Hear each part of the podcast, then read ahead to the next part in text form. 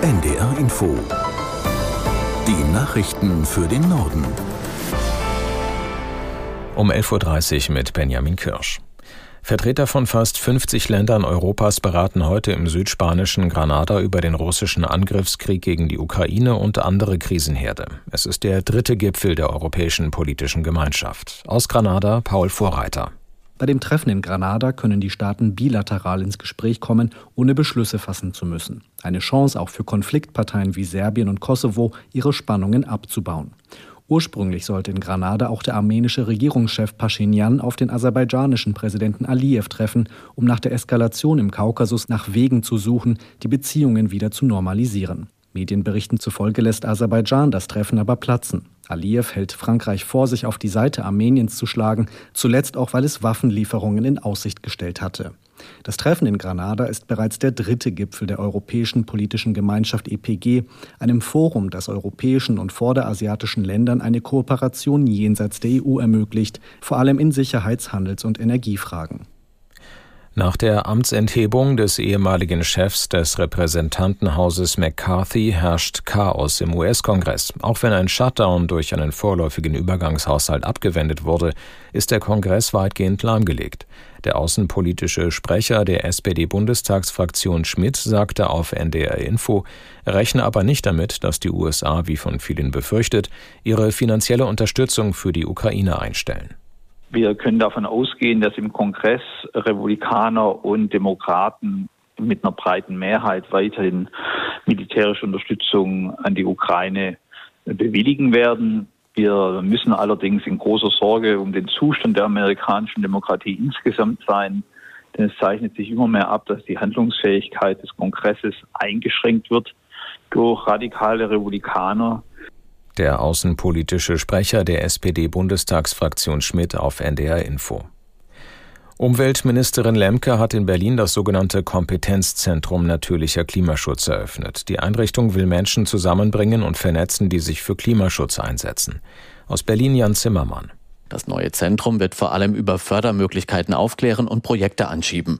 Denn hinter dem Kompetenzzentrum steht das Aktionsprogramm Natürlicher Klimaschutz, ein 4 Milliarden Euro schweres Förderprogramm.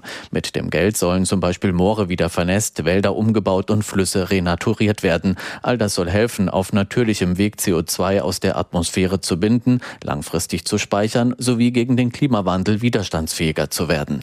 Mit diesen Maßnahmen werde die dreifache ökologische Krise, also die Klimakrise, Klimakrise, das Artensterben und die Umweltverschmutzung gezielt angegangen, sagt Bundesumweltministerin Steffi Lemke. Mit dem Aktionsprogramm und Kompetenzzentrum Natürlicher Klimaschutz will die Bundesregierung zudem erreichen, dass Deutschland seine internationalen Verpflichtungen zum Schutz von Klima und Artenvielfalt einlöst. AfD-Parteichef Kropalla befindet sich weiter im Krankenhaus. Er musste nach Angaben der Polizei am Rande einer Wahlkampfveranstaltung im bayerischen Ingolstadt medizinisch behandelt werden. Was derzeit bekannt ist, fasst Torben Ostermann in Berlin zusammen. Die AfD selbst stellt den Vorfall ziemlich dramatisch dar. Dort ist die Rede von einem tätlichen Vorfall gegen Krupalla und davon, dass der AfD-Chef im Krankenhaus intensivmedizinisch behandelt werden musste. Die Polizei stellt klar, dass es derzeit keine Hinweise auf einen Angriff gebe. Genährt werden die Zweifel auch durch die Vorkommnisse rund um die zweite AfD-Spitze Alice Weidel. Weidel hatte kürzlich einen öffentlichen Auftritt wegen angeblicher Sicherheitsbedenken abgesagt, angeblich auf Veranlassung des Bundeskriminalamts. Tatsächlich gab es Ende September einen Polizeieinsatz am Wohnhaus von Weidel in der Schweiz. Eine Veranlassung durch das BKA, das Haus nun länger nicht zu verlassen, wies die Behörde selbst nun allerdings zurück. Der Vorstand der Deutschen Arzneimittelkommission kritisiert den Hype um die Abnehmspritze Vegovi. Das Medikament könne häufig zu Nebenwirkungen führen. Aus Hamburg Benedikt Strunz. Viele Patienten, die die Abnehmspritze einnehmen, litten später an Übelkeit, Durchfall oder Erbrechen, sagte Andreas Klinge im Interview mit NDR, WDR und SZ. Klinge ist Vorstandsmitglied der Arzneimittelkommission der Deutschen Ärzteschaft. Zudem gäbe es in Tierversuchen Hinweise auf Bauchspeicheldrüsenentzündungen und seltene Schilddrüsentumore.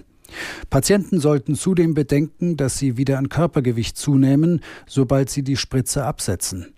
Abnehmspritzen wie Vegovi werden derzeit in vielen Internetforen und auf Social-Media-Portalen beworben. Sie sollen Übergewichtigen beim Abnehmen helfen. Dafür lösen die darin enthaltenen Wirkstoffe im Hirn der Patienten ein Sattheitsgefühl aus. Zahlreiche Ärzte berichten von einer deutlich wachsenden Nachfrage nach den Präparaten. Nach den tödlichen Schüssen auf einen 24-Jährigen vor einer Hamburger Shisha-Bar hat die Polizei den mutmaßlichen Schützen gefasst. Nach Angaben der Ermittlungsbehörden wurde ein 30-jähriger Mann im Stadtteil Heimfeld festgenommen.